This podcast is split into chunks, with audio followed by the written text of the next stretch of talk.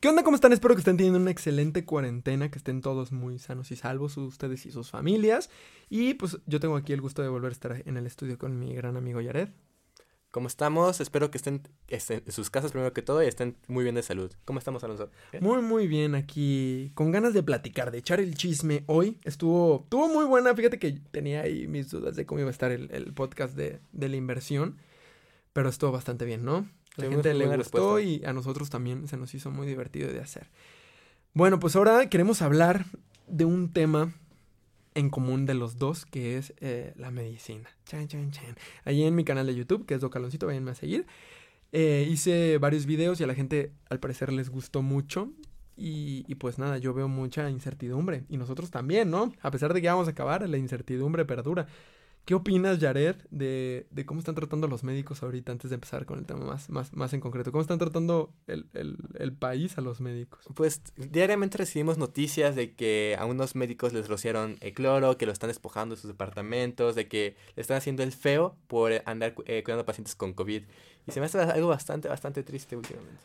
Yo no sé si sea un poco como que cada quien se queja de, de lo que carece, pero yo que estuve o tuve la oportunidad de estar ahí en España, el trato a los médicos es, es distinto, ¿eh?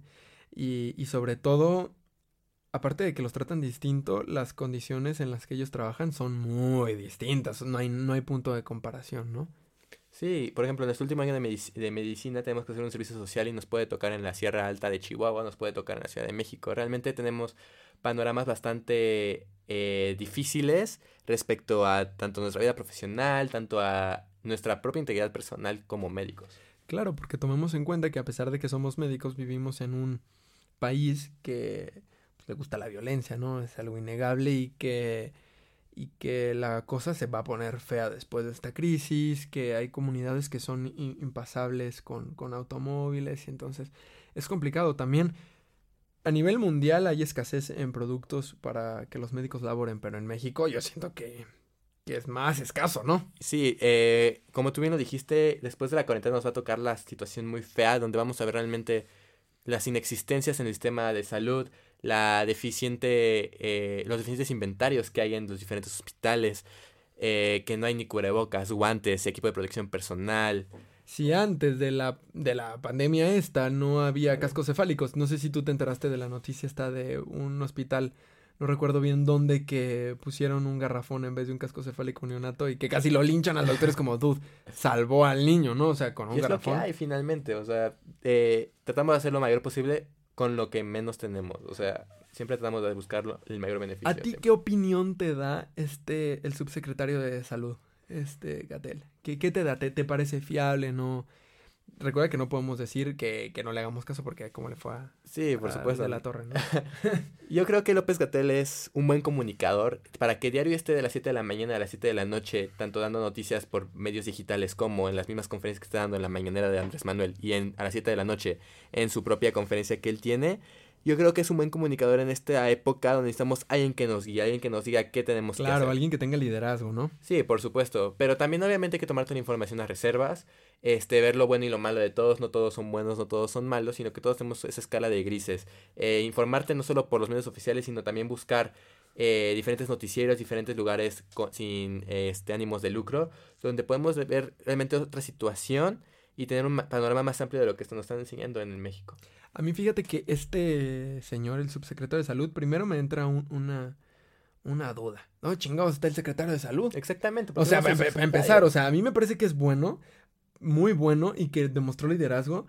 Pero, ¿qué chingados con el secretario de salud? ¿Dónde está? O sea, él, se supone que debería estar encabezando, ¿no? Creo que se llama Jorge Alcocea, algo así. Realmente no sabemos ni el nombre del, del secretario porque nunca se aparece. Eso la verdad es que no se me hace del todo correcto. Pero lo bueno es que está este señor, el subsecretario de salud, y me parece que está siendo, como tú dices, un buen comunicador. Y ahorita hace falta alguien que demuestre liderazgo, ¿no? Por supuesto. Y alguien con conocimientos tan amplios como él que este, hizo su doctorado en epidemiología en, si no me recuerdo, en John Hopkins. Sí, me parece que sí. ¿eh? Entonces, se me hace una persona preparada. Y que Él, él, estuvo también ya en la cabeza de, en el 2009, ¿no? Del H1N1. Sí, sí, sí. Eh, tiene antecedentes bastante buenos de manejo de este tipo de situaciones. Y yo creo que, este, a reservas de lo que dice el presidente, yo creo que el subsecretario es una persona bastante apta que nos puede dar realmente información verídica de salud pública, que es lo que estamos actualmente. Pues yo comparto plenamente lo que tú estás diciendo, amigo Yared. Pero bueno, vamos a empezar un poco más con el cuerpo de este podcast, que es, ambos estudiamos medicina en la misma universidad aquí en la Ciudad de México. Eh, ¿Qué tal te pareció en donde estudiamos? Primero, pues, ¿dónde estudiamos? En, pues en un principio yo no tenía la existencia de que había una universidad llamada Nahuac. La verdad, yo un año antes de que me empecé a pensar estudiar esta carrera en quinto de preparatoria, desconocía completamente tanto del municipio como del lugar donde eh, está la universidad. Pero yo creo que he estado bastante satisfecho de haber estudiado en esa universidad. ¿Tú qué opinas? Pues yo estudié una parte de la preparatoria en Alemania, entonces yo cuando tuve un problema, la verdad es que no me aceptaron, amigo, ya. Entonces mmm, busqué en internet y era una opción cerca y, y, una opción que me daba un porcentaje de beca, no tanto como el tuyo, tengo que admitir, pero bueno, a beca es beca, ¿no? Entonces me pareció bastante, no sé, ¿cómo se dice? Affordable, eh, como que, que, se puede pagar, pues, ¿no? Que es bastante pagable. Okay. No era que fuera barato, pero bueno, ya con la beca que, que, me dieron, pues era ya más accesible, es la palabra que yo estaba buscando, ¿no? Entonces, mmm, pues bien, a mí la verdad es que al principio tenía mis reservas igual que tú, pero bien, me parece que es buena escuela, tiene sus detalles que son los que platicaremos ahora. Cuéntame un poquito cómo fue tu experiencia del, del propedéutico, ¿Qué, qué, qué opinas del propedéutico? ¿Cómo, cómo te fue? Cuéntame. Pues eh, nada, nada más para tenerlos todos en el mismo nivel. Este, la Anáhuac tiene, antes de iniciar tu carrera, tu licenciatura, tienes que hacer un propedéutico, un mes, donde te van a enseñar como datos básicos para empezar la carrera con el pie derecho. Son los, este, cinco, son los primeros ocho semestres en la escuela, los primeros cuatro son nada más en, en, en la universidad, los próximos cuatro ya son en hospitales, posteriormente está el interno y el servicio social. Así es. Yo creo que mi propedéutico fue bastante eficiente. Eso es un, un pequeño detalle que tenemos en Fíjate que yo también comparto eso contigo, ¿eh? Es un mes más que nada como trámite. Es bastante costoso, la Pero verdad. me parece que ya cambió. Yo con las personas que he platicado me comentan que ya cambió. Sí, ¿no? ahorita ya tienen materias específicas para medicina. Antes nos daban materias como propedéutica de salud, bastante genérica. Todo el mundo lo puede tomar como quieras. Pero ahorita están dando clases como eh, anatomía, un poquito de fisiología, que son temas bastante importantes porque ya es la universidad con cero conocimiento. Claro, y que la verdad es que la NAWAC tuvo como un balde de agua fría porque no estaba teniendo los resultados en el examen de especialidad médica que ellos esperaban, ¿no? Además que no cobran cinco pesos, ¿no? Entonces tenían que mejorar el, el, el estándar de calidad, ¿no? Sí, por supuesto, y para lo que cobra un propedéutico que aproximadamente en nuestros tiempos eran como 20 mil pesos. Me parece que rondaba los 20, 25. Yo creo ¿no? que sí. nos deben de dar mucho más conocimiento del que nos dieron en nuestros tiempos. Claro, me parece que, no sé si tú te acuerdas, pero hicimos el Salvacorazones, ¿no? El, del American Heart Association. Uh -huh. Y eh, todo bien. No voy a decir que fue malísimo, pero tampoco fue así, que, uy, qué cosa, qué bárbaro, ¿no? Bueno, ahora dime un poco si tú a retrospectiva volverías, si no tuvieras beca, bueno, tú tienes mucha beca, pero si no tuvieras beca, ¿tú lo pagarías?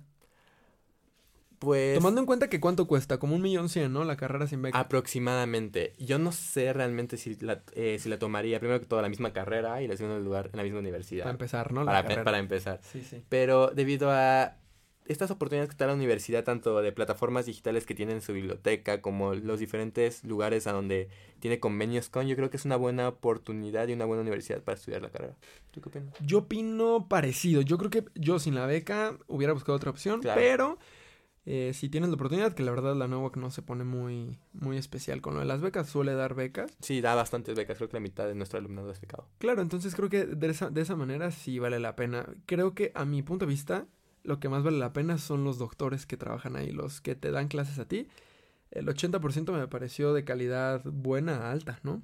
Sí, eso es lo malo, por ejemplo, de universidades públicas de donde hay esta libre cátedra de que el profesor puede faltar o el profesor puede dar su este su método de enseñanza basado en nada más que ustedes lean y les hago examen al final.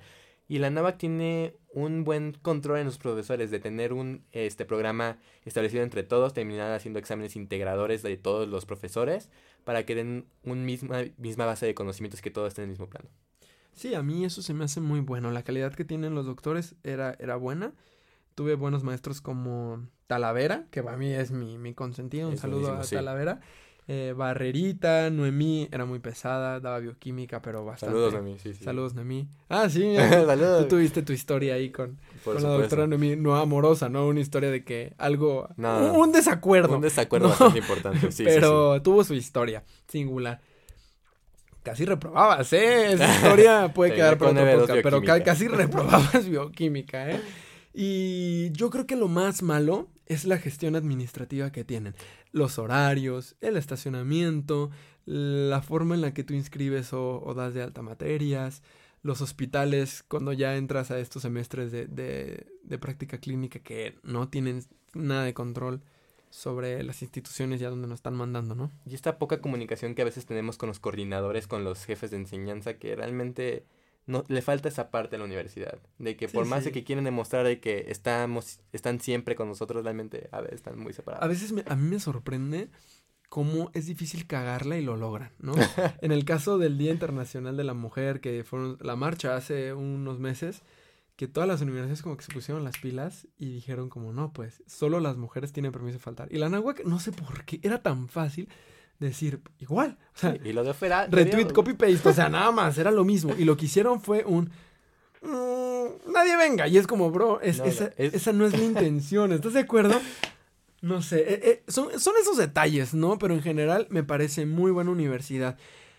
¿Qué materias fueron a ti las que no te acabaron de convencer? Yo creo que estas materias que todo el mundo las llama como de relleno, que podrían ser usadas Claro, claro. bien, pero realmente no las usan bien. Hay materias, por ejemplo, como metodología de la investigación, TICs en ciencias de la salud, que tienen un buen concepto. Lees en la, en la tira de materias, eh, el objetivo de la materia suena bien, pero realmente en la práctica es pésimo, pésimo, pésimo. Sí, yo también creo eso. Yo tu- tuvimos muchas materias de prácticum 1, 2, 3, religión 1, 2, 3. Bueno, no se llaman religión, pero al fin y al cabo es lo mismo, ¿no?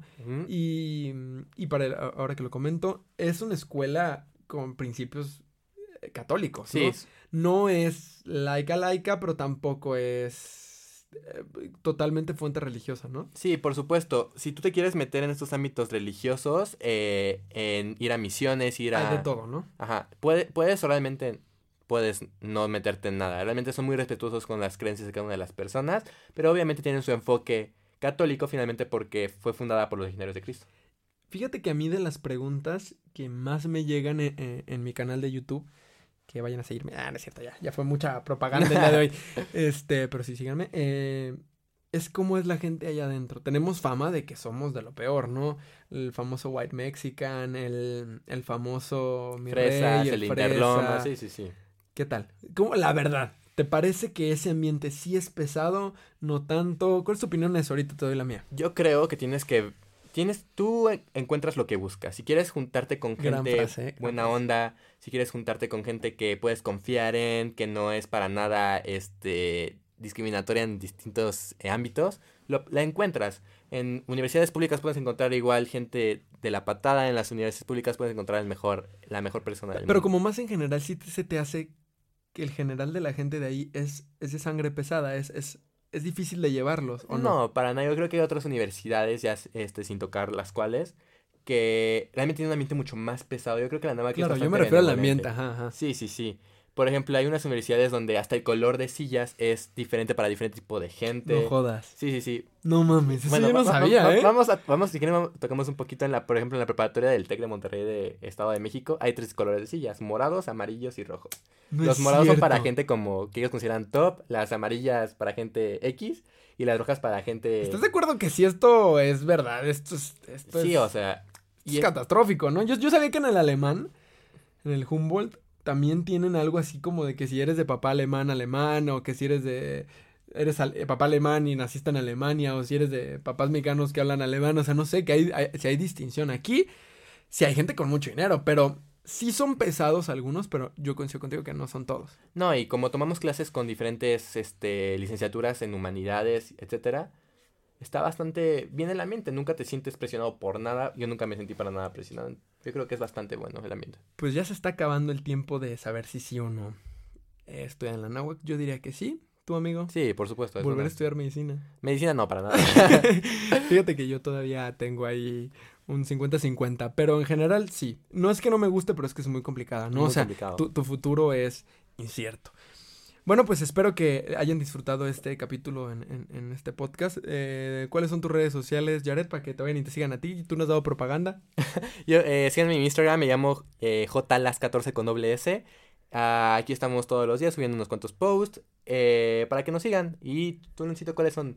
El mío es igual. Docaloncito, en Instagram y en YouTube. Y pues nada, eh, espero que les esté gustando estos episodios del podcast. Me parece que vamos en el tercero, ¿no, amigo? ¿Sí es el tercero? Y, y todo muy bien. Que tengan una muy bonita cuarentena. Nos despedimos de ustedes y pues nada, cuídense mucho. Cuídense chao, chao. mucho.